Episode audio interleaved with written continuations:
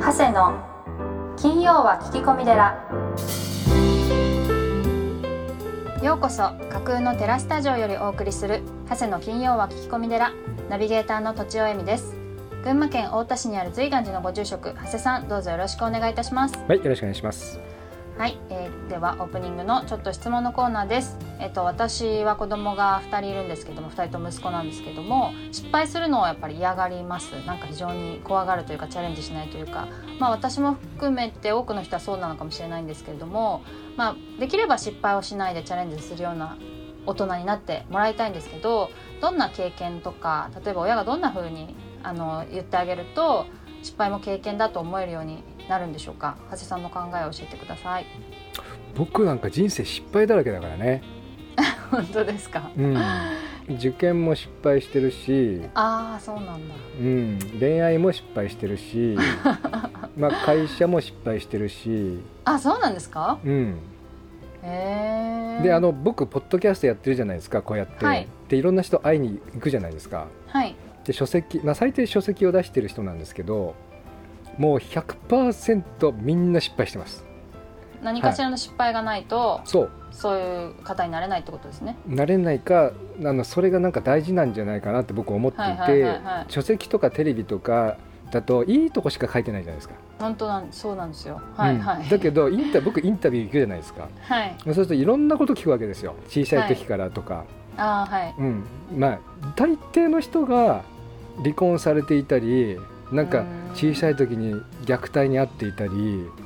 んなんか家族が壊れていたり会社を潰したりってみんな失敗してますねうんもう恐ろしいほど共通してましたううんん、でそれ分かった時にあのあ僕が失敗したから今あるんだなっていうのがよーく分かりましただなるほどから成功し続けて成功してる人は多分ね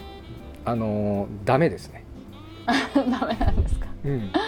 天狗、えー天狗になっちゃうああなるほどなでるやっぱり自分がやっていないので、ほどうんあの苦労が分からないっていうかな、はいうん、やっぱり昔の方はほらねあの他人の飯を食わせろとか若いうちに失敗させろとかみんな言いますけどはい、それすごく大事ですね、ううんん、なるほどうちの保育園なんかみんなあの失敗しろって言ってますからね、 うん、あ言うんですかん言ってる言ってる、はい、失敗したら、うん、やったーって感じなんですよね例えばどんな時に言うんですか何をする時にみんなほらあの怖がるわけですよねうまくいいきたいからあ声あかけとのかそういうものうん、そうそう、まあ、上手に書こうとするんだけど、はいあの例えばあの、まあ、うちの保育士さんはあのうんそうなんですかねあの下手とか人が嫌がるような言葉は、まあ、絶対言わないんですけど、はいあのーなんですかねその子が本当に好きでなんか熱中してやるやったことはもうみんな褒めなきゃいけないですよね、うんうんそれなんですかねお母さんがどうしてもなんか受け入れられなくても、うんうんうん例えばあの泥んこ遊びとかあるんですけど、まあはいうん、もう泥だらけになって一日中遊ぶんですが お母さんとかめっちゃ怒るじゃないですか。まあ嫌ですよね うんうん うん頭で分かってるけどん一瞬ちょっとうみたいになりますね、うん、でもそう,、はいそういったところになんかすごく発見があるんですよね。そうですねうん、いだからそういう、なんていうんですかねひあの、まあ、お母さん困らせると困るんですけど、あのー好きなことに熱中するうんうんあとはあのー失敗するのはいいことだみたいうんな、はい、失敗するのはもう誰でもみんな失敗してるんですっていうことを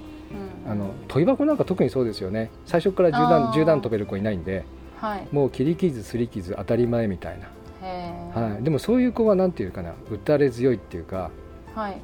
全然話違うんですけどはい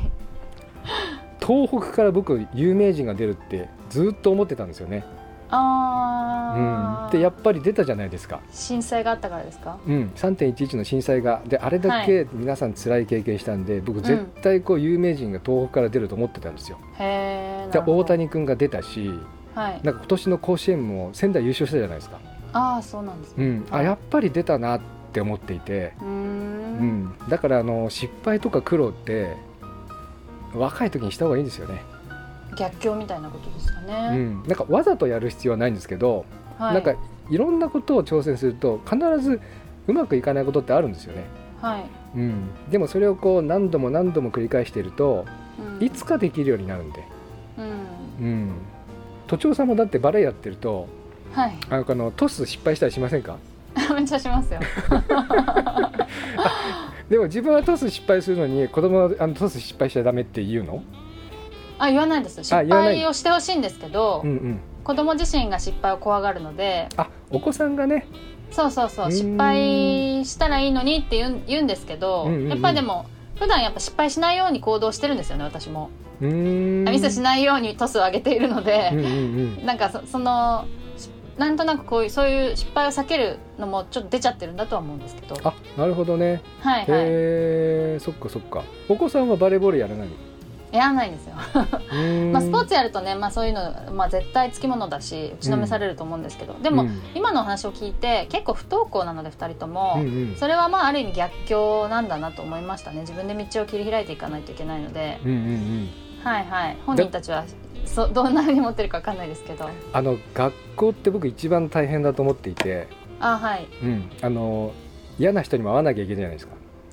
そうですね、うんなんか間違えたら怒られるみたいなうん、の間が、違えたらそういうイメージありますそうそう間違えたら怒られるのがなんか学校みたいな、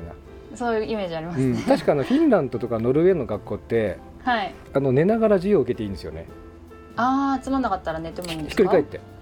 ああそういう意あ味ですつまんなかったら寝てもい横にないっしてもいいあのはい横になってあとソファーになって勉強してもいいんですソファーであーはいはいあのうろうろつしまたりりとか、ね、その格好を別にあの大事にしてないっていうか、いや本当に集中できればそれでいいと思いますし、うんまあ、その子が集中できなくてもど無うや理ったしらな一番くてもいい、うん、集中できるかみたいなそうとですこよろねが大事で例えうば、ん、背筋を伸ばすとかね、まあ、背筋伸ばす大事なんですけどはいあのそっちが大事になっちゃってなんかそそうのです子が置いてけぼりみたいな、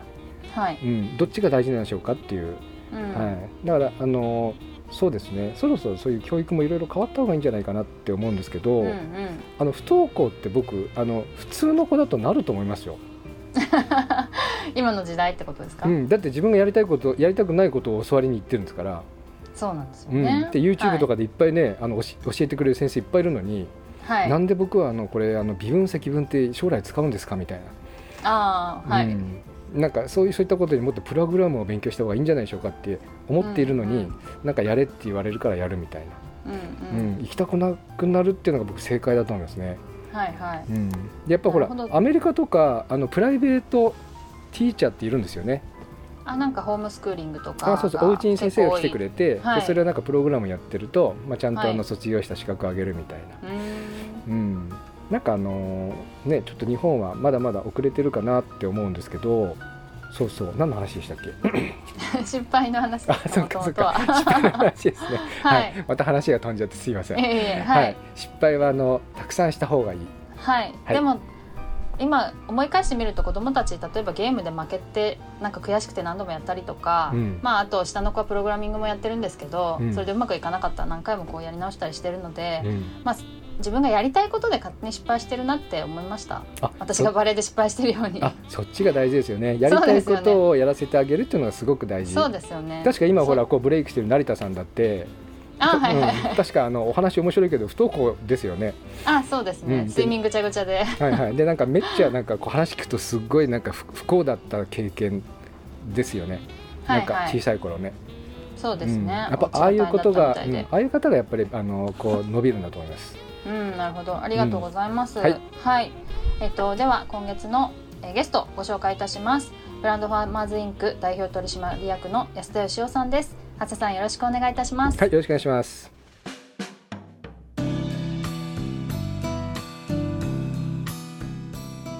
あの書籍の中で、まあ、非常に、まああのまあ、安田さんらしいなというふうなことであったんですけれども、えっと残業をやめれば給料が増える普通はその残業をして給料を増やすために残業するっていう方がまあ一般的なんですけども、まあ、残業をやめた方があの給料増えるっていうのはこれはあの何ですかねやっぱりお金のために残業するんじゃなくていや早く帰ってあのこう脳にリフレッシュしてあの新しいことえーを考えてそっちの方で稼いだ方がいいじゃないのっていうそういうことでしょう複雑ではなくて、はいあの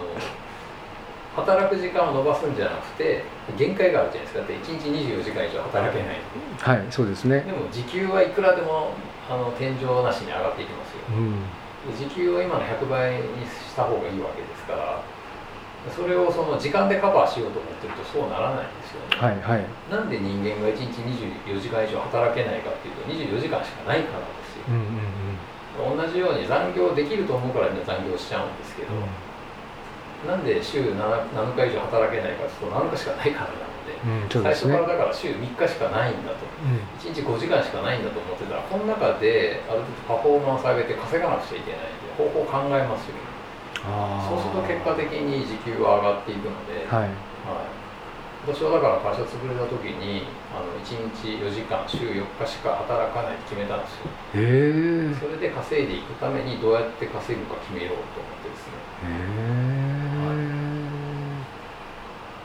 でどうやられたんですか講演会いや公演の時はまだ全然まともに仕事してなかったですけど、商品を作りました1日その4時間しか働かないでで週4日でで一応その貧乏は嫌だったんで年収最低でも1500万ぐらい稼げるようにっていうことから逆算すると時給いくらかっていうのが出てくるんですはねい時給5万円なんですよ、はいなので2時間で10万円で売ろうとで2時間で10万円でじゃあ何を売ったら買ってもらえるだろうかっていうのを考えて、ええそれであのいろんな商品を作り今でもそれを売って生活してますうーんじゃあ今でも週4日1日4時間しか働かないんですね最近4時間も働いてないですけどもじゃあもっと5万円時給5万円じゃなくてもう6万円7万円10万円っていうどうなんですかねそういうのはありますし、うんあの時間を使わずになんか稼ぐ商品とかもやっぱり意識して作るようにしてますねうーん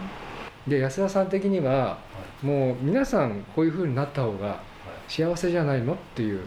時間で働くんじゃない絶対そう思いますなんかはい残業一生懸命してけどはいあのー時間で働くんじゃなくてはいもうそういう時代じゃないよっていう時代じゃないっていうかあの不思議なんですよだから収入増やしたいってみんな言うじゃないですかはいなぜその自分の時給を上げる努力をしないのかが不思議でしょうがないんですよ、うーん収入増やすために残業してますと残業減らされたら収入減りますっうてんいうのがどう考えたらそういう思考になるのかが理解できないですねあ時給2倍にすりゃいいだけじゃんっていううちの会社はそんなに払ってくれませんみたいーな、はいはいじゃあ払ってくれる会社に行きゃいいじゃないかはい会社員で無理だったら自分でやりゃいいじゃないかと思うんはいですけど、はいはいあー多分そこがこうネックになってるというか自分で自分を縛ってるみたいなうーんやっぱり安田さんはあれですそこをこう突き抜けてしまうっていうスポーンと突き抜けてしまうっていうところが安田さんの安田さんらしか、らしさというかいや突き抜けてるわけじゃないと思いますただ私はあの世の中をあんまり知らないだけだと思います本当に無知なんですよあんまり知りたくもないですし、うんはい、で世の中の平均の時給がいくらかとか私興味ないですしだからよく私はですねあの今57なんですけど、はい常に3年ぐらいで死ぬというのを前提に生きてるんですねうん、それどうしてですかでそんなに長い間生きるっていうことで計画立ててで私はだからこうもうこの時なんていつ死んでもおかしくないと思ってるんですよねああはいはい、うんうんでまた生きてたらまたそこから延長して3年って計画立てりゃいいと思うんですけなどおまけみたいなおまけにだからこの年で20年の計画とか立てる人の気持ちが分かんないですよう厚んかましいなっていううか、んうんでも安田さんまだ早いですよとかよく言われるんですよねそういうこと言ってる人の人は長生きするんですよとか言われるんですけうど、んうんうんそういう話をしてるんじゃないんうですんようんね、だってその他の人が平均して何歳まで生きるかとか関係ないじゃないですか、うんうんうんそうですね人って何があるか分かんないし、はいはいはいで私はだからその3年で死ぬということを前提にそれでも今これをやるのかっていうことをやって生きていただいただけなんですようねーんなんかますますお坊さんみたいですね僕なんかあの大体まあ1週間に1回ぐらいお葬式やってますんではとにかく亡くなる人ばっかり見てますんでねこういつ自分がいあの入れ替わってもはい全くおかしくないなっていうふうに、おかしくなはいいです、お思うんですけど安田さんそんなにお葬式やってるわけじゃないじゃないですかはいでもやっぱりそそうそういうふうに思われるんですねいでも何回かはやっぱ人の死ぬシーンとかに立ち会ってきて、はい私はだからその皆さんのようにそんなにその驚かないし悲しくないんですよねうーんで人が亡くなるのは当たり前だと当たり前だと思いますうし、ーん特にその人のね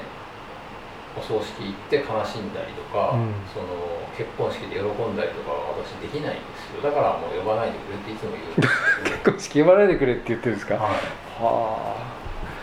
あい、何がそんなにそのハッピーなのかがよく分かりませんし、うんはい、その知らない人が死んで本当にあなたそんなに悲しいんですかって感じなんですようねんうんうんだから私は自分の両親も両親も別にその葬式とか人呼ばなくていいって言われてたし、うんうんその知らない人にそんなに悲しんでほしい理由はよくわかんないですね、あーあ安田さんがもしお亡くなりになってもはいあの、うん、か悲しんでくれる人たちはそんなにいらないと。全然いらないですよあ現れたらさすがにショックかもしれませんけど、えええええはえうーいんまあ、まあそれでできればあの骨とか拾わずにもうあの完全燃焼してほしいですねあおあのお骨もみんな焼いてほしい。もう完全燃焼してほしいですねああああのやっぱりゼロに戻りたいそれ火葬場の人にお願いしとかないといけないですね。ですできるんですか火葬場の人ってあのーここだけの話なんか骸骨をきちんと残そうとするんですよね。それは聞きましたで残すのに一生懸命になってこんなに綺麗に残りますってお骨入れの時に言うんですけど僕なんか職業柄別にそんなにそこにあの頑張んなくてもってなんかこう喉仏を残すことになんかしゃかり気になってるっていうのがあってそこ別に喉 仏って確か第第二第二頸椎っていうことだけですよねっていう、はい、ありますね。うんうちはですからその両親も変わった人でそんそんなにお骨拾わなくていいって言われたんでうあのうちん両親大阪なんですけど、はい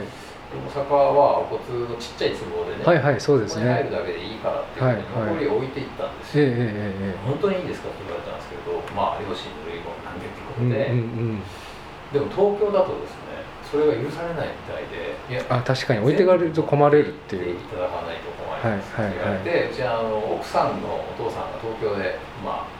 あ、あのご葬儀やったんで、えあ東京は全部持って帰らなきゃいけないのかみたいな感じでやっぱ場所変われば変わるんですよね大阪はあの自分でこう拾うんですけど東京はものすごいたくさん人が死ぬんで一つ二つだけ拾ったらあとはその係の人がちりとりとほうきみたいなのでガサーって集めて入れてくれるんで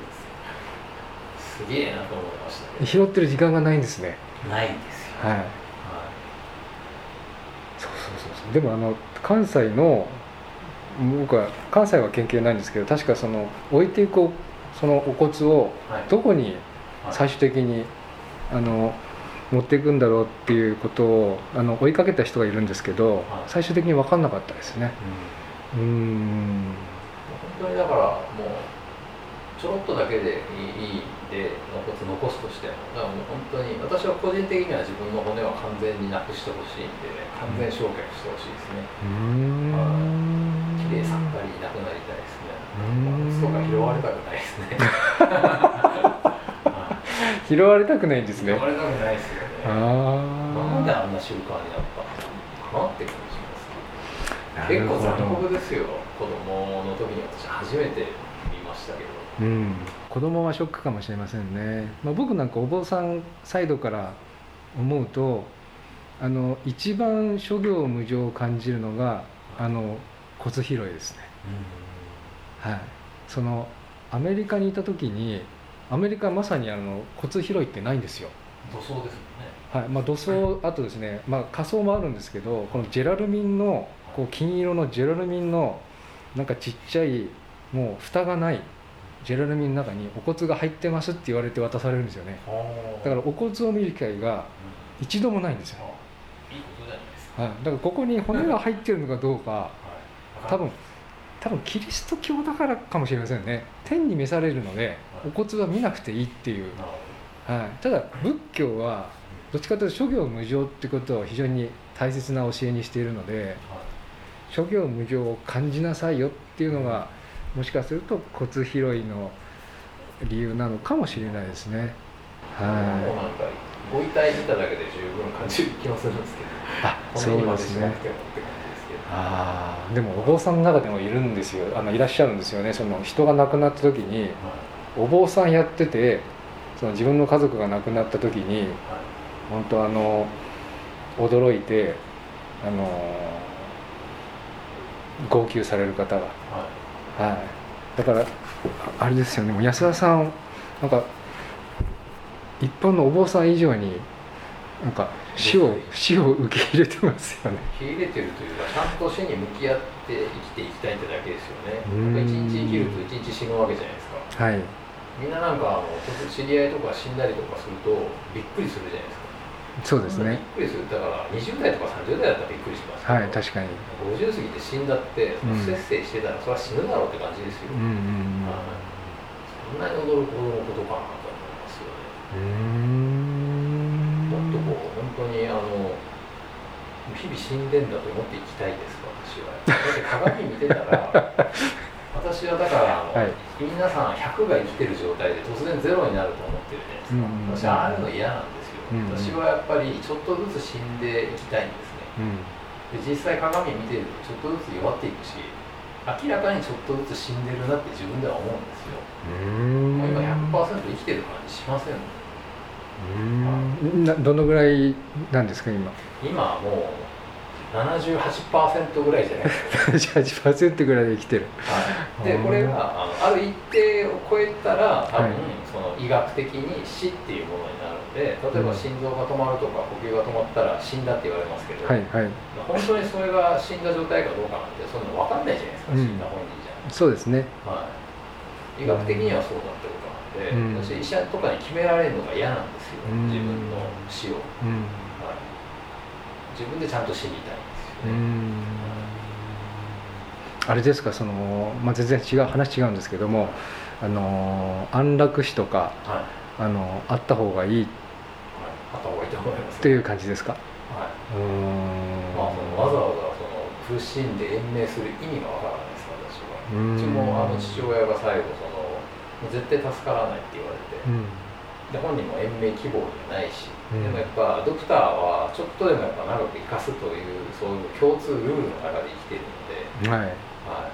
最終的に足を切ればあと2日生きれるとかそういう話になって、あーはいはい父親は絶対嫌だって言って、うんで最終的にあのもう自分で医者に殺してもらえないんだったら自分で死ぬしかないっていうことで断食して最後ご飯食べずに死んでいきましたええー、私は断はい食もうあの助からないっていうことが分かったら、はい自分はそれを長くしようという意欲が分からないっていうことでその気持ちはよく分かりますへだってその健康だったらそう長く生きた方がいいですけど、えはいそのなんでわざわざその不健康な状態を長く続けたいのかが理解できないですね家族とかもひどいなと思いますねうん本人の希望だったらまだしもうんいやもう一日でも長く生きてくれとかって拷問じゃないですかもうあれうんそうですねうんそれだからもうその今の奥さんにうん言いましうた、ん15歳年離れてる自分が先死ぬと思うけど、うん絶対に延命はしてほしくないし、うんはい、私基本的に健康診断とかも行きませんしうん死ぬ時は死ぬと思ってますのうで、んはい、あ行かないんですね行かないですうんなるほどだって死ぬ時は死にますしね別に病気以外でも死ぬわけですし、えはいえうんなんかこの日々その健康でいるためにストレスためないとかう、ん運動するとか体にいいもの食べるとかっていうことはやります、うんうん健康でいたいうんだけど普段すっごい不節制しながらうん人間ドック行ってなんか病気の目を摘んでこれで安心みたいなのが理解できないですうーねんなんでそれで安心できるのかっていうのがうーん不思議ですねうーんなんかあれですね安田さんとお話しするとさ悟ってらっしゃるいや全然悟ってないですしがみついてますねそうですかはいへえあのタイムカードがないっていうのも非常に面白かったんですけどもタイムカードを使う意味がやっぱ分からないっていうことなんですかそうですね時間でしょ、うでもこれは今はあの法律なんで、はいそういうもんなんだなと思ってますけど、え時間で人を管理するっていうのはやっぱり理解できなかったですね当時はえうんまあでも会社員になるってことはやっぱ時間をお金に変えてるというこうとんううんなんんで、うんまあ、そういうもんなんでしょうね今は何とも思わないですうんでも今あれですよねやっぱ現代になりますとやっぱ時間でっていうよりもやっぱりその能力でとかはいその成果でみたいに、まあ、やっと何十年か経ってなってきてあの安田さんがその例えば地下にビリヤード場があったりはいカフェがあったりあとお酒の飲めるバーがあったりって今あれですよね例えば Google さんとか Facebook さんとかもういけてる企業さんはもうみんなカフェやバーありますもんね。そうですねごくなんか先進的なことを会社の中すでにやられてたっていう、そうですね、はいその仕事に必要のないものがあるっていうことは当時は非常に理解されなかったですけど、んまあ、だからこそそのいろんなメディアとかがなんで会社にビリヤード台があるんだってわざわざ取材してくれて、社員の福利厚生ですよって言って喜んでメディアに載せてくれて、うんそうすると知名度が上がり会社の売り上げが上がっていい社員がたくさん入ってくるってうんうんうんうんいう、会社の中に遊びがあるといいことばっかりなんですけど、うまあ、今はだからそういうやる会社増えてきましたんで今だったら誰も驚かないと思いますけどうんね、普通に考えたらそうだろうと思いますけどね、んそうですねはうーんで安田さん的にはもうこれからはもうタイムカードなんかなくなりますよとい、いやなくならないと思いますあなくならないですかなくならなないくでしすたか方がいいと思いますけど、はい逆じゃないですかねはい私は時間に縛られたくないと思ってましたし、えあの会社も時間で給料払うよりは結果で払った方がいいだろうと思ってたんですえけどそうですよね今は逆にその社員として働いてる人は縛ってほしいんですよ、あ逆に縛ってほしい、縛ってほしい9時から5時までは言われた通りのことやるから、その代わり決められた給料ちゃんと払ってくうるんうーんということを言いたいわけじゃないですうーかね、んまあそっちの方がこう社員もそうですよあそっちの方が言われたことをやってお金もらえる方が、はいまああの考えなくていいしと考えなくていいし、うんはい楽じゃないですかうん9時から5時まで会社にいれば確実に毎月同じ日に給料が振り込まれるわけですからね、うんそのなんかその気持ち悪さというかそのなんか異常さに誰も気づいてないわけですよでもこれからのまあ社会まあわからないですけど10年後20年後そういう仕事が残るんですかね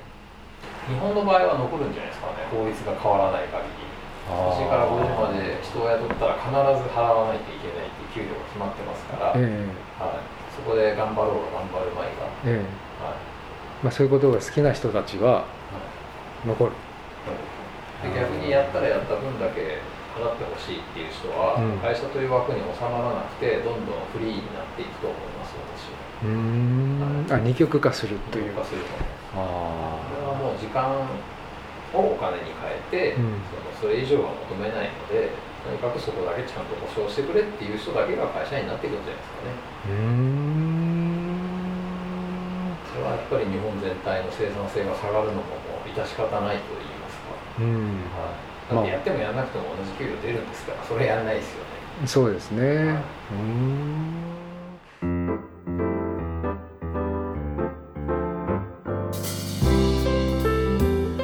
今週も長谷の金曜は聞き込み寺をお聞きいただきありがとうございました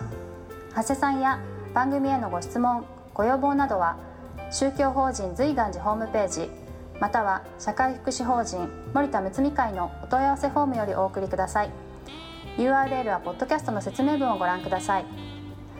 人生相談はもちろんお寺や葬儀法事お墓のことや子育て介護など生活に関することもお待ちしております瑞岩寺と森田睦美会は群馬県太田市札幌市横浜市鶴見区東京都東池袋において保育園こども園児童クラブ放課後デイサービス特別養護老人ホームグループホーム障害者支援事業など幅広い分野をサポートしております